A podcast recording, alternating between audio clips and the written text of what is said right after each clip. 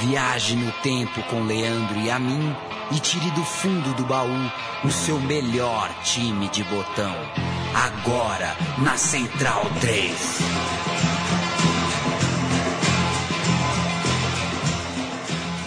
O programa Meu Time de Botão fala sobre Borussia Dortmund. Eu sou Leandro e a mim e estou com. Olha, são quase três anos aqui de rádio, mais de dois anos, dois anos e tanto e estão sempre aqui comigo, mas nunca fizeram um programa aqui comigo. Estou muito feliz de estar com os garotos do Sem Firula, é, Guilherme Dorf e André Vidiz. Quem fala primeiro? Como vão vocês? Muito boa noite, Leandro. Esse é o Guilherme Dorf. Esse é o Guilherme Dorf, estou aqui com você, com o André Vidiz. E vai ser um imenso prazer falar desse time que já dava alegrias pra gente na época e continua dando até hoje. O Sem Firulas, em breve, muito em breve, terá o seu podcast dentro da Central 3 também. O podcast você é, vai ouvir, mas já pode encontrar no Facebook, o canal, é, a página do pessoal do Sem Firulas. É, André Vidiz, como vai você e por que o Borussia Dortmund? A ideia foi sua, que eu sei. Boa noite, é um grande prazer estar aqui. É, o Borussia acho que foi um time que sempre é, sempre chamou a atenção de todo mundo, sempre causou curiosidade. Um time amarelo e preto, um nome diferente, é, que jogou contra o Cruzeiro na final, né? Ficou, ficou na nossa lembrança, de repente sumiu e reapareceu aí. Isso tudo, é, acho que tem uma história aí que vale a pena contar. Eu confesso para vocês que tinha um pouco de birra do Borussia Dortmund, porque eu não gostava de coisas que eu não entendia direito na vida, né? Para mim, eu sempre fui meio cético, não gostava de desenho animado, essas coisas que pareciam impossíveis. E na minha cabeça era impossível que um time de futebol na Alemanha jogasse com uma camisa verde limão. Eu achava aquilo um absurdo. Eu via aqueles passava na cultura, sábado de manhã, né? E eu gostava do, do Bayern de Munique, porque tinha aquele estádio maravilhoso, né, de Munique, que, cujo, cujo o teto tinha uma, uma marca arquitetônica em forma de gotas, né? Então eu era Bayern de Munique, não era Dortmund. Como o tempo passa, né? A gente muda, né? Você pode dizer que você era modinha, então, né? pois é, eu gostava do time errado, mas coisas de criança. Depois eu passei a achar linda a camisa verde-limão. Tive uma, ganhei uma da minha avó é, não sei se foi em 95, 96, mas certamente foi antes do título mundial. Eu lembro que em Dortmund e Cruzeiro eu tava com a camisa do Borussia Dortmund. Mas isso não é absolutamente nada relevante para o que a gente tem a dizer sobre o Dortmund, o recorte que a gente fez. É, né, André, né, Guilherme, é 95, 97. O que, que o Dortmund ganhou nesse triênio, senhores? Bom, ele ganhou duas Bundesliga, duas Supercopa da Alemanha a Champions League e o Mundial. Só isso? Acho tudo isso, né? pois Muita é. coisa. Mas eu acho importante a gente falar que, apesar da gente pegar esse recorte, é muito importante a história que acontece um pouco antes, nos anos de 91, 92, 93. Uma derrota para Juventus que faz com que o time se reformule de forma com, com, praticamente completamente e consiga deslanchar e ganhar esses títulos aí que a gente vai falar. É, é uma derrota na final da, da, da, não da Copa dos Campeões, né, mas da Copa da, da UEFA, que era em ida e volta. E é um dos grandes jogos do Baggio pela Juventus de Turim, de o Roberto Baggio, né? Dino Baggio também jogava naquele time, mas o Roberto Baggio arrebentou com essa decisão. E aquele time da Juventus tinha no seu elenco dois alemães, né? O Moller e o Kohler, um Kohler zagueiro, um Moller uh, meio já, já vou falar, claro que o meu alemão aqui não vai rolar direito, mas vamos lá. E o Júlio César, brasileiro, zagueiro que estava na Copa de 86, que também jogava no Juventus. O técnico Otmar Hitzfeld, um, um suíço alemão, um, alemão suíço, né? Uma mistura aí. É, ele é suíço de nascença, é isso, né, André? Não, ele é alemão de nascença, mas é, em 91 ele estava na Suíça e o Borussia trouxe ele. E por isso, até na Alemanha ele ficou conhecido como o suíço. E é, você vê então. na internet que ele é o suíço, é o suíço, mas se você pesquisar, ele nasceu ele nasceu na Alemanha. Ele havia ganho o grande campeonato suíço e duas Copas da Suíça antes pelo Grasshopper e pelo time que eu também não sei pronunciar o nome. É muito legal o Grasshopper, né? Eu queria que tivesse um time chamado Gafanhoto no Brasil. muito bacana. E ele teve a sacada, falou, ó, esse time da Itália aí, tem dois jogadores da Alemanha, traz para traz pro, pro, pro elenco. Conseguiu comprar, foi a grande sacada do Borussia Dortmund para a temporada é, do primeiro título alemão, que foi a temporada exatamente 94-95, correto? E junto com o Júlio César, são três contratações de peso. E aí vem a primeira Bundesliga em mais de três décadas conquistada uh, com, com essa base e também com o Zorc, que foi o artilheiro, fez 15 gols na temporada. O time do Borussia Dortmund em 34 partidas ganha 20, empata 9, perde só 5, marca 67, perde e toma 33 gols, saldo de 34, faz ao todo 49 pontos. Vocês lembram? Não, infelizmente eu já, é. já era nascido, mas não tinha idade para lembrar. A gente fez uma vasta pesquisa aqui, os três integrantes da mesa. É, você citou da reformulação dos jogadores que vieram nas mãos do Hitzfeld. O Paulo Souza, que não era titular, se não me engano, no time da Juventus veio também. E esse time era caracterizado pela sua excelente defesa, que foi, acabou sendo a melhor defesa do torneio. E teve esses destaques que você citou e principalmente a sacada de, do Hitzfeld de usar a posição do Summer como líbero, a qual ele chamava de Beckenbauer dos anos 90. Exato. A gente vai falar sobre o Matias Summer, que é um, um, um gigante. O Matias Summer tem uma história muito legal é, de ter sido o primeiro jogador da Alemanha Oriental a jogar pela seleção da Alemanha unificada, depois que o muro caiu em 89, né? É, embora não jogue a Copa de 90, ele é o primeiro a jogar e, e, ele era da Alemanha Oriental e um monstro de jogador. Infelizmente, o joelho dele é, abreviou a carreira dele em termos de, de, de, futebol de ponta, mesmo de alta competitividade, mas acabou que a gente não falou, não passou os olhos pelo, pela escalação. Né? Eu vou falar o time base do triênio aqui, tá? Stefan Klose, o goleiro, um goleiro é, ele usava umas camisas bufantes, roxa, né? Era, enganava um pouco, parecia que ele era maior do que ele. ele. Ele era até um goleiro baixo, né? Não era um goleiro muito forte, mas usava uma camiseta espalhafatosa. Tinha o Heinrich, o Cree, o Matias Summer, que já falamos aqui, o Jurgen Kohler, o Júlio César, o Reuter, o escocês é, é, Banguela, Paul Lambert, o Paulo Souza, já falado aqui, o Michael Zorc, artilheiro da equipe, embora fosse meio campo, Andreas Müller, Kainz Riedel, o, o, o Stefano Chapuisá, que vocês fazem questão que eu fale, né? Claro. Vocês, vocês gostam do Chapuisá. Importante para a geração é. de food. Exatamente. E o Lars Ricken, que acabou virando, a gente vai ver mais para frente, é, o talismã né, de grandes conquistas no, nos anos seguintes.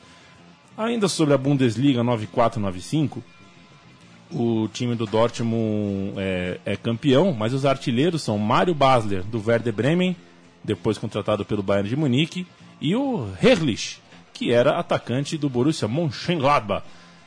E assim como acertou em cheio o Hitzfeld em contratar é, os jogadores da Juventus na na, no começo da temporada, investe no Herrlich para fazer parte do, do grupo do Borussia Dortmund na temporada seguinte. A gente vai ouvir agora, senhores, um áudio do... É uma música em alemão, naturalmente vocês não vão entender nada do que está... Eu acho, né?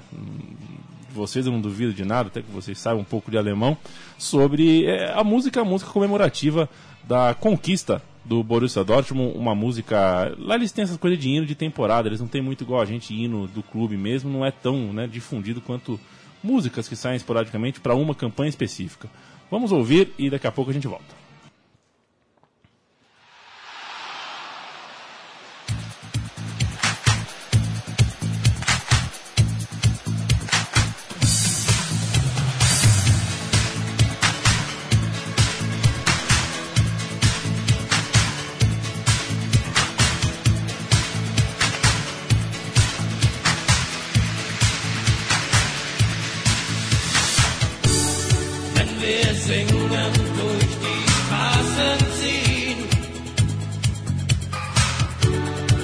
suffer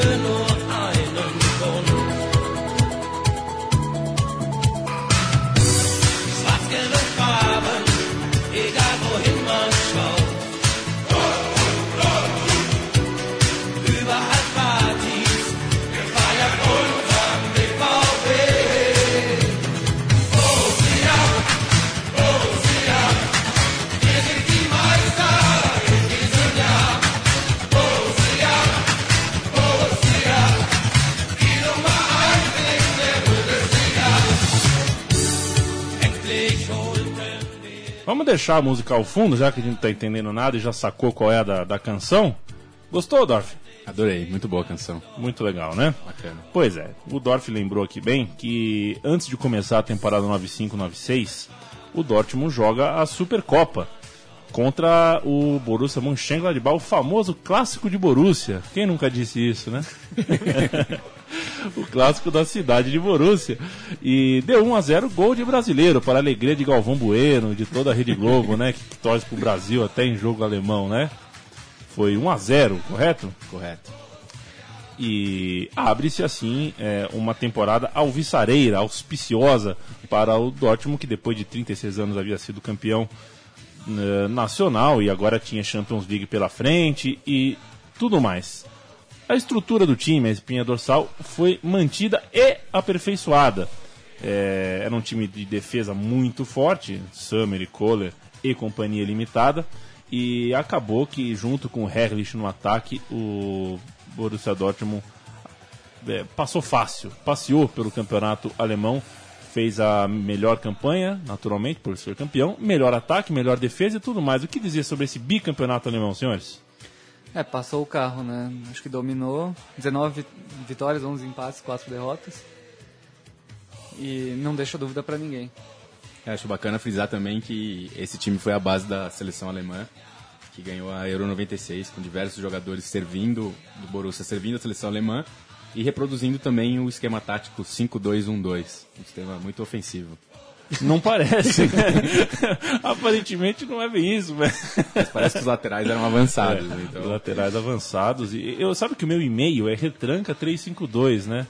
Eu gostaria, eu tô pensando em mudar o meu e-mail, só que até as pessoas saberem do meu e-mail novo, mas eu tô, acho que o 532 é melhor, né?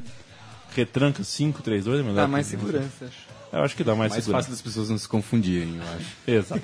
Foram 68 pontos por parte do Dortmund. O segundo colocado foi o Bayern de Munique. Em terceiro ficou o Schalke. Quer saber quem foram os rebaixados em 95, 96? Eu quero.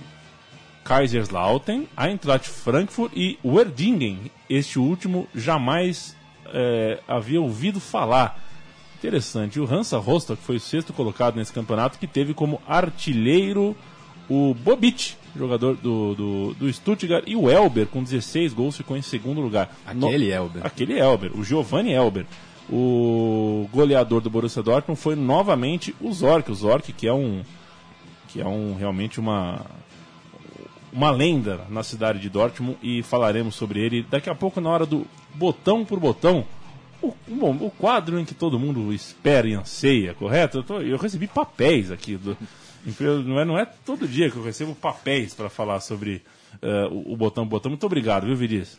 De nada, imagina. Imagina, né? É, a gente falou do campeão da Bundesliga e é preciso falar que não veio dessa vez, é, embora bicampeão da Bundesliga, não foi dessa vez que o time teve uma grande campanha na Liga dos Campeões.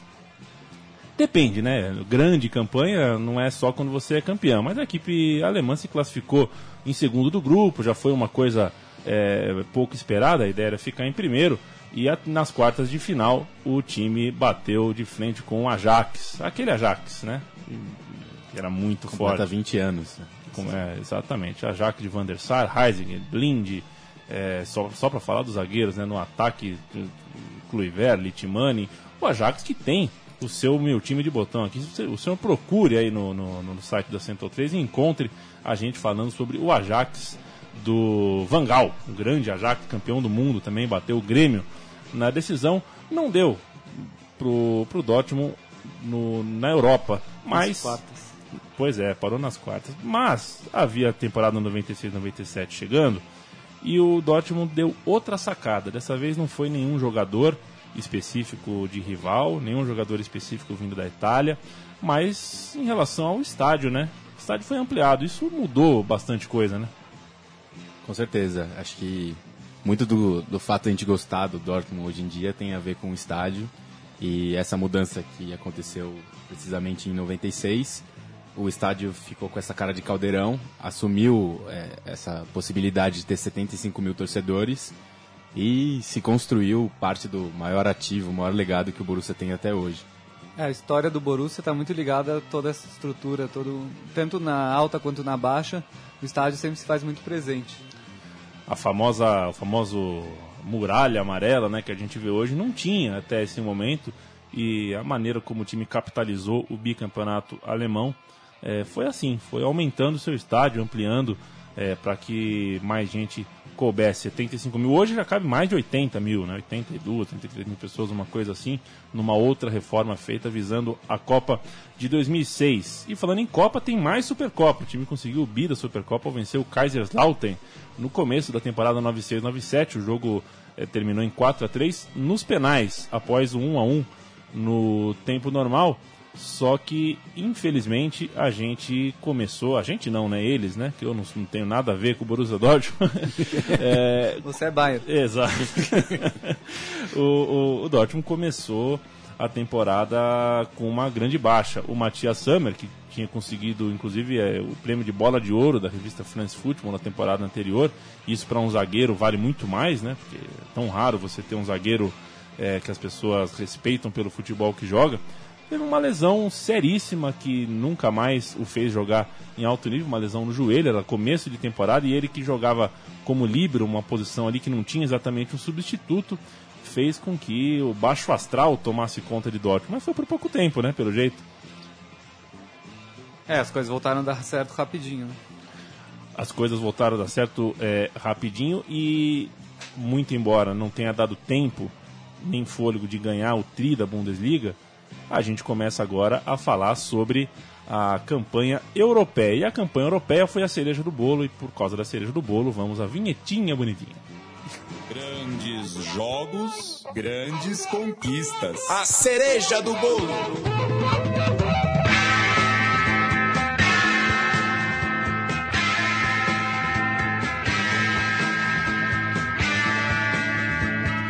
Agora eu quero ver, hein? Porque o Borussia Dortmund estreou no grupo B da Liga dos Campeões e ganhando de um time da Polônia que é muito difícil de ser dito. Eu vou chamar de Lodzi, que é mais fácil. Você vai achar que é mentira, Leandro, mas eu posso te falar que a minha avó nasceu nessa cidade. Mas eu não sei, não sei pronunciar. ah, você tá de brincadeira comigo. Widzel Lodzi, da Polônia.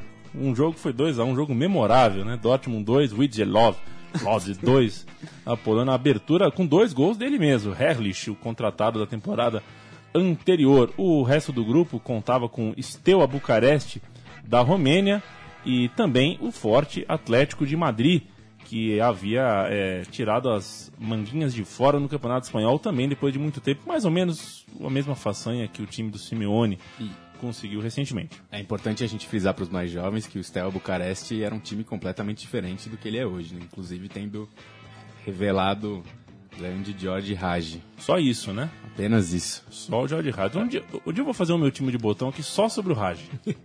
só sobre ele. O, botão, né? Vai ser o botão do time, não é o time de botão. O Raj, que é um deus no Galatasaray, o maior jogador da história do futebol romeno. Isso não é pouca coisa, não.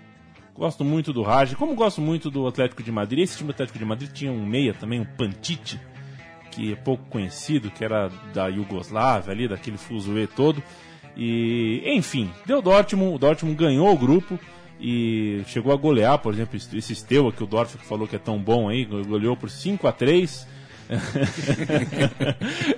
e se classificou para a segunda fase, e a segunda fase não era oitavas de final, era direto nas quartas. Afinal de contas, a Liga dos Campeões não tinha tanto time assim, né? Segundo lugar, terceiro lugar, quarto lugar de campeonato. Quartas de final, Borussia Dortmund e Auxerre, ou Auxerre, como vocês preferirem, da França. O primeiro jogo, Riedel, Schneider e Müller deram a vitória para o time alemão por 3 a 1 O jogo de volta, Ricken fez o gol solitário. E esse gol solitário do Ricken é, que colocou o Dortmund na semifinal foi mesmo, mais ou menos um presságio, né? O Ricken, o seria também a estrela da semifinal e da final. E na semifinal, senhores, eu vou dar a escalação de quem o Dortmund enfrentou na semifinal. Schumacher, Gary Neville, David May, depois entrou Paul Scholes, Pallister e Phil Neville.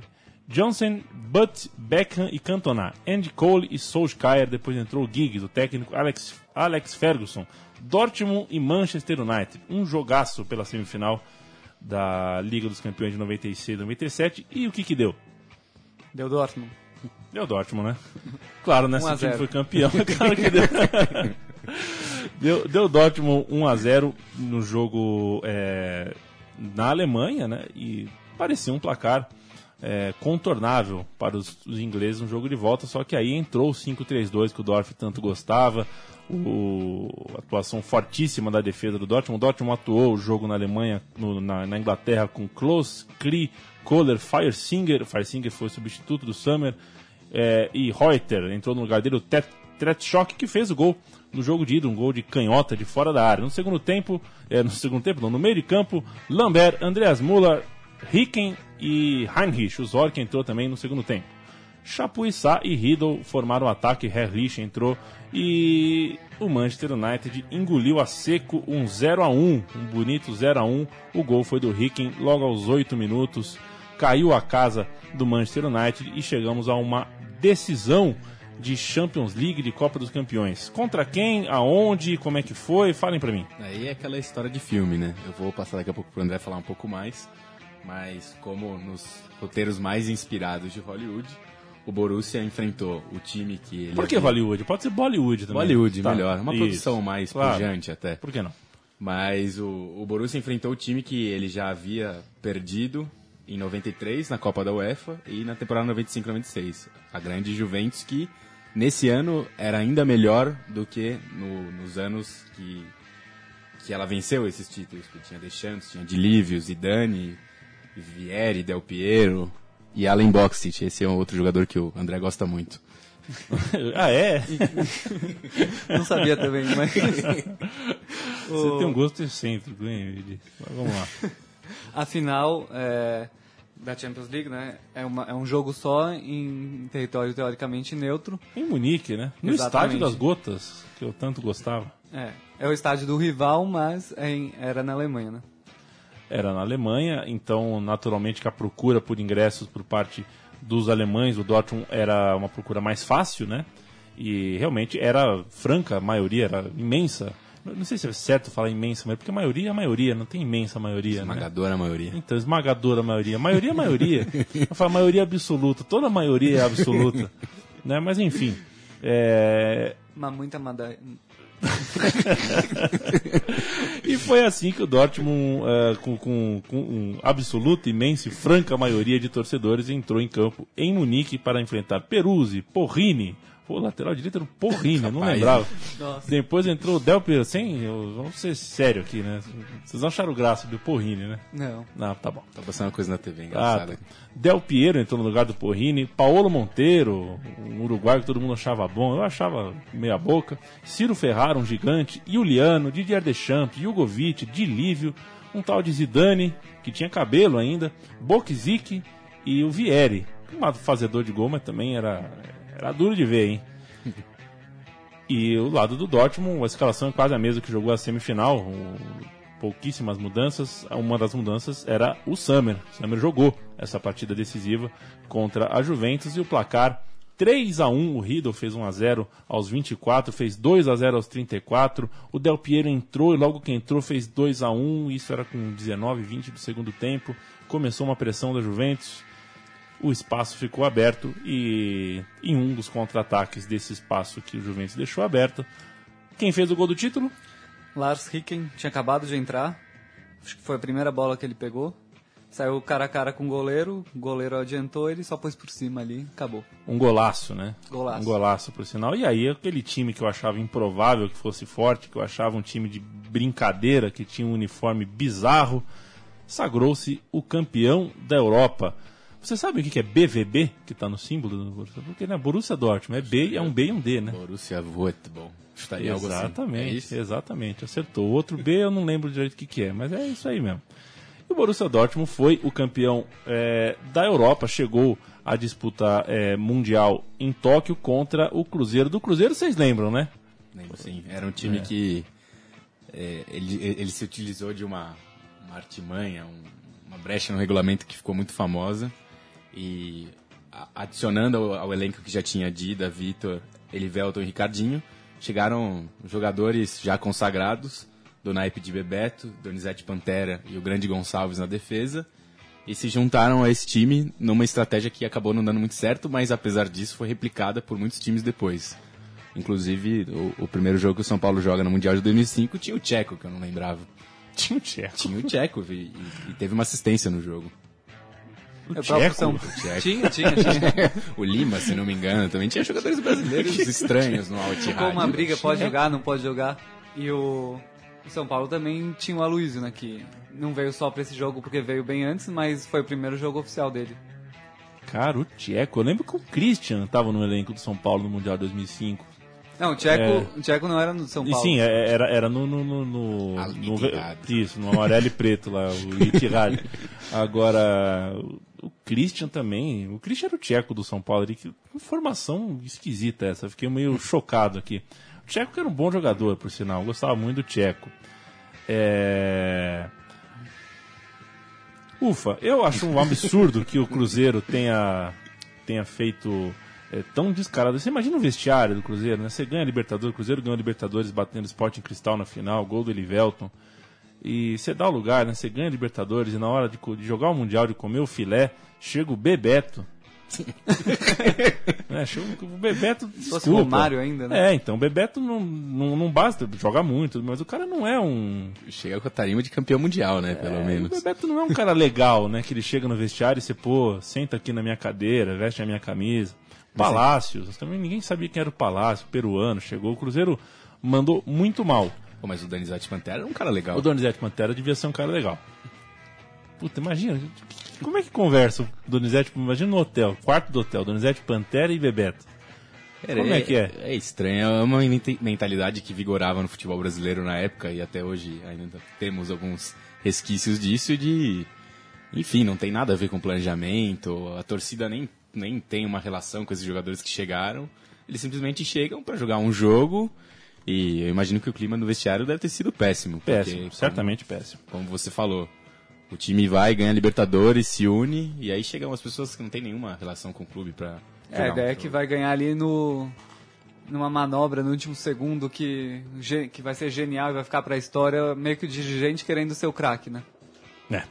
2 a 0 Borussia Dortmund, gols de Zorc no primeiro tempo e Herrlich no... O Herrlich tá saindo bem, né? Eu Acho que é a única coisa que você O falar som aí. das torcidas tá, tá te ensinando alemão. Exatamente. E o 2 a 0 trouxe eh, a tristeza ao time do Cruzeiro que voltou nos braços da torcida, é bem verdade, quando voltou de toca, a torcida recebeu bem no aeroporto, mas sem o desejado troféu. E vale lembrar, né, amigos, antes da gente ir pro botão por botão, que o time do Dortmund foi pro Japão sem o técnico, né? O suíço o suíço Otmar Hitzfeld resolveu treinar o Bayern de Munique, um traíra sem precedente, ganhou a Europa pelo Dortmund e foi treinar o Bayern de Munique. Já naquela época tinha muito dinheiro em comparação com seus rivais e usou da sua tática predatória. Mas sabe onde tá o Matias Sammer hoje? Pois é, né? Bem lembrado, É diretor de futebol do Bayern de Munique, né? bem lembrado. Bem lembrado. Lamentável. O Dortmund trouxe para o lugar dele o técnico italiano Neville Scala. E foi ele, portanto, tem que colocar o nome dele aqui, né? No pôster de campeão do mundo do Borussia Dortmund. Quem está lá é Neville Scala. Vamos agora é, ouvir a vinhetinha e falar do botão por botão, lembrar dos principais jogadores desta equipe. Botão por botão.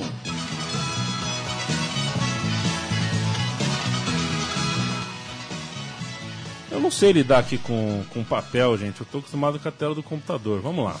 É, eu, a gente, esse time tinha muitos jogadores eh, emblemáticos, né? A começar pelo goleiro Stefan Kloss, que na verdade era uma cria de Dortmund, né? Um jogador daquele tipo mesmo, goleiro que nasceu no Dortmund, fez as categorias de base do Dortmund e ficou muitos anos dentro do Dortmund. Inclusive ele eu não, não vou saber exatamente com precisão o ano, mas ele divide a trave com o James Lehmann, né? Ele sai para entrar o James Lehmann que vira é, goleiro da seleção por muitos anos, vai jogar no Arsenal e tudo mais. E olha aqui, tá aqui escrito, ele tinha 1,82m mesmo, ele não era muito alto, tal qual. É, eu, eu lembrava, ele usava uma camisa escalafobética, grandona assim, mas era um goleiro baixo e muito seguro, parecia um pouco Tafarel, né? Ele não pulava muito, tinha sempre um posicionamento é, é, é bom. E, enfim, foi o cara também que viveu uma vida boa porque tinha na frente dele dois caras, o Matias Summer muito bom e o Jurgen Kohler, outro monstro. Eu quero que cada um fale de um. Um vai falar do Summer e o outro do Kohler. Vamos lá. Bom, se eu vou começar, eu vou pegar o Summer, que, que é mais Boa. fácil. o Summer, acho que ele simbolizava bem esse time, era o líder é, do time, tanto ali atrás, quanto é, em comportamento, em ânimo. É, é um jogador que ficou. é, tem uma imagem muito famosa dele, que é, que é ele sangrando em campo, gritando. É verdade, bela, bela imagem. É. E um, um dia, inclusive, eu vou fazer um álbum só de jogadores sangrando em Ah, campo. bom, pensei que você ia cortar a cabeça também. E é, era ruivo, que é bem, bem raro no, no mundo. é verdade. Eu fiquei tentando lembrar, acho que ele é o, É o o melhor maior- ru- ruivo que. É o maior zagueiro ruivo da história, não tenho dúvida disso. É, o Pelé dos ruivos.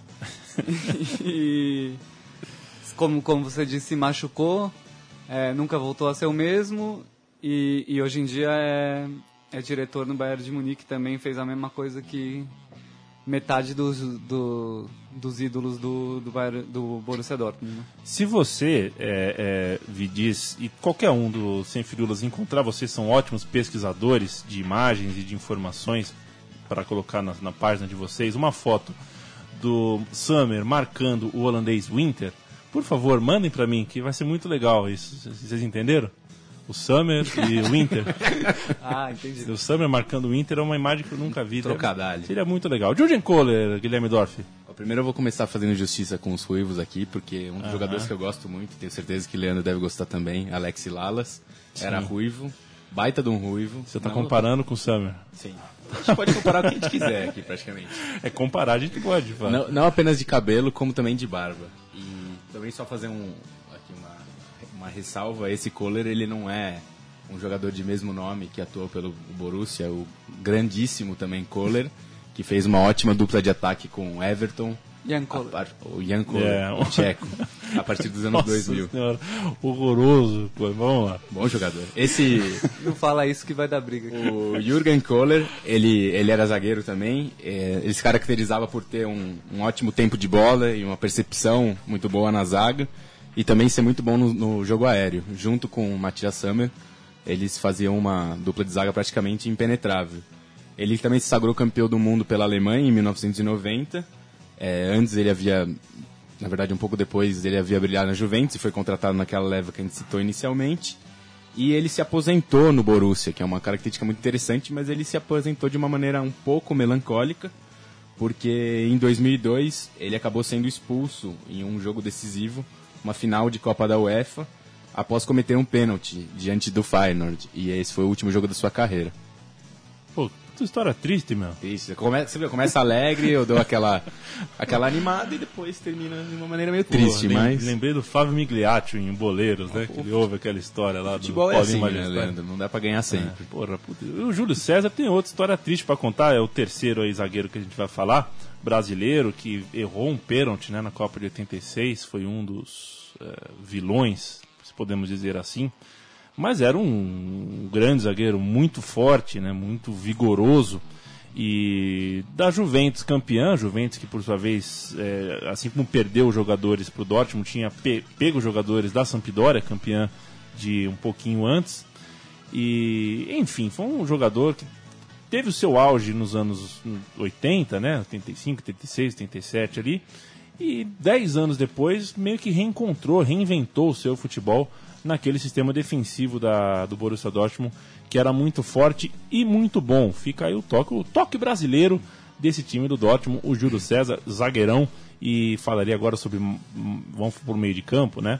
Eu vou falar do Zork, o Dorf do Paulo Souza e o Vidiz do Andreas Moller. Eu estou sendo bem democrático, né? Estou colocando as ideias aqui pra gente debater.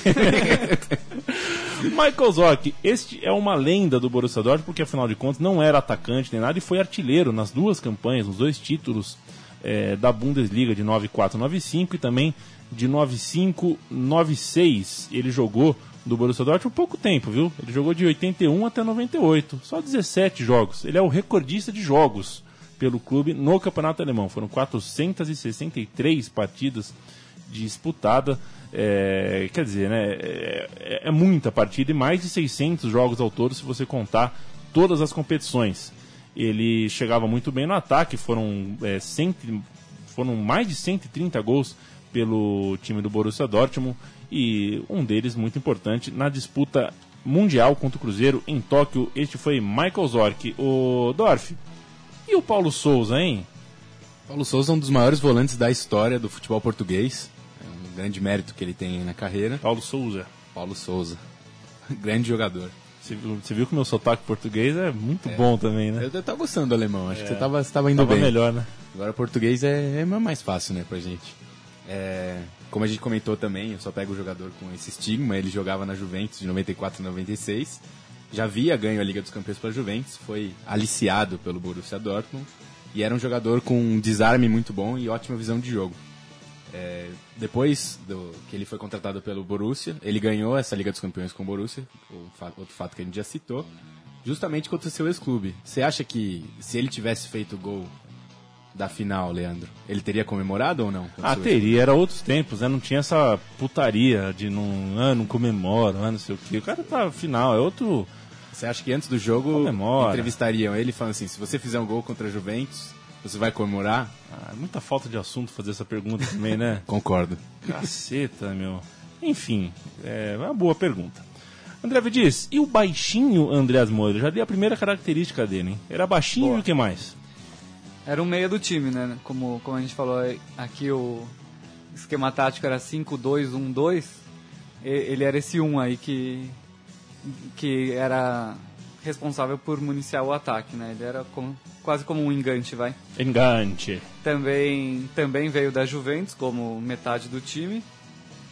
É, também jogou na seleção alemã. É, foi campeão da Copa do Mundo de 90 e ganhou a Eurocopa também. Nada mal, né? Nada, nada mal, mal, Nada mal. Jogador bastante interessante. E pra gente fechar o botão por botão, senhores, vou falar de Lars Ricken, outro que passou a vida inteira dentro do Borussia Dortmund, chegou em 93, foi embora em 2007, jogou portanto 14 anos e conquistou é, todos os títulos do time nessa época e não foram poucos, até na virada do, do, do século, o time com Everton e tudo mais, o Larrick também era importante titular daquele time já experiente e tudo mais. Ele foi autor de gol nas quartas de final, na semifinal e na final da Copa dos Campeões, o que transformou um jogador que já era muito querido em uma espécie de lenda, mas tal qual o Matias Sammer, sofreu com uma série de contusões. O Sammer sofreu uma contusão só e foi pro e a carreira dele foi pro, pro, por água abaixo. O caso do Latic foi uma série de contusões, parecia inclusive o Pedrinho aqui no Brasil. Né? Ele voltava e machucava, ele voltava e machucava, não teve é, a sequência que merecia. Mas ainda assim,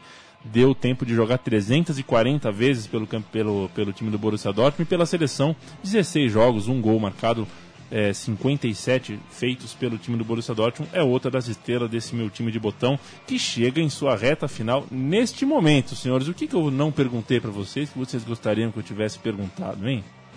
Acho que nada, né? Tem sim.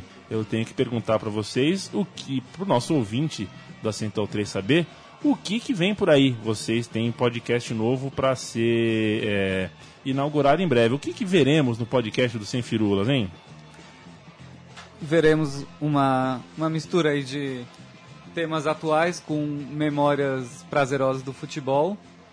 É, e vamos tentar trazer aqui muita gente interessante que com quem a gente teve entrou em contato aí nesses dois anos e pouco de página que, que acho que vale a pena conhecer. Acho que demorou para a gente ter um podcast aqui. Vocês são parceiro desde o apito inicial aqui da Central 3. Foi um prazer falar com vocês aqui. O Borussia Dortmund não usa mais a camisa verde e limão, né? Usa um amarelo normal. Eu gostava daquela da abelhinha, acho que em 2001. Achava interessante, é diferente. É, diferente. É um time, é um time realmente diferente, uma, uma cabeça boa, né? Talvez seja a cerveja da região. Muito embora o Vidis tenha, tenha me contado fora do ar, time viveu uma crise, e na época da crise na cidade ali faltou cerveja, é isso, Vinícius? é, quase isso. Quase isso, né? O, é, esse time, na verdade, foi o responsável por recuperar o orgulho, a identidade até da, da cidade, que, que Não é exatamente uma cidade turística, né? Não, era de mineração de carvão, é. né? E com o declínio do, da atividade perdeu muito da, do que fazer e da identidade mesmo e o Borussia Dortmund retomou essa identidade para a cidade. Hoje é uma cidade que vive o futebol mesmo. É. Inclusive eles têm tanto público, tanta paixão, porque é o que a cidade ama. O time de amarelo e preto de uma cidade carvo que trabalha, que tem né, extração de carvão, trabalha com carvão. Tipo o Criciúma, mais ou menos. É, então, o Criciúma quase ganhou a Libertadores uma vez, né? Vai, podia ter sido aí o, o, o Dortmund da América. Obrigado, viu, Dorf? Obrigado você, Leandro. Prazer participar aqui. Vamos que vamos. Me ajudaram bastante neste programa, vocês viram. Uh, o concorrido foi o dia hoje. Muito e a gente não conseguiu nem conversar sobre Dortmund fora do ar, mas falamos, conversamos bem aqui é, no ar e com os papéis que Vidiz tão bem é, imprimiu e que eu devolvo para que você recicle, porque o mundo obrigado. precisa de reciclagem, viu, Vidiz? Muito Vou obrigado. Usar no nosso podcast. Muito bem. O programa Meu Time de Botão volta daqui duas semanas. Eu não vou falar qual time homenagearemos, é, mas vou dar uma dica. Diego Armando Maradona comerá almôndegas no programa Meu Time de Botão das, daqui duas semanas. Por enquanto, vamos é, de Borussia Dortmund, vamos tomar uma cerveja alemã e vamos curtir esse time que marcou a história de fato, pelo menos a minha infância é, marcou. Era um time bastante interessante, com uma camisa interessante, com uma proposta de futebol interessante que consagrava os zagueiros e não os atacantes. Fez você e virar casaca na Alemanha. Fez, exatamente. Fechou. Fez eu virar a casaca na Alemanha, abandonar o Bayern de Munique, que por sua vez abandonou o estádio que eu achava tão bonito. Então não sobrou também nenhum tipo de remorso. Um grande abraço para você, Dorf, para você, Vidiz, para você que nos ouviu. Todos os programas estão em central3.com.br para você ouvir. Escolhe um time legal aí e ouve também na sequência. Grande abraço, até mais.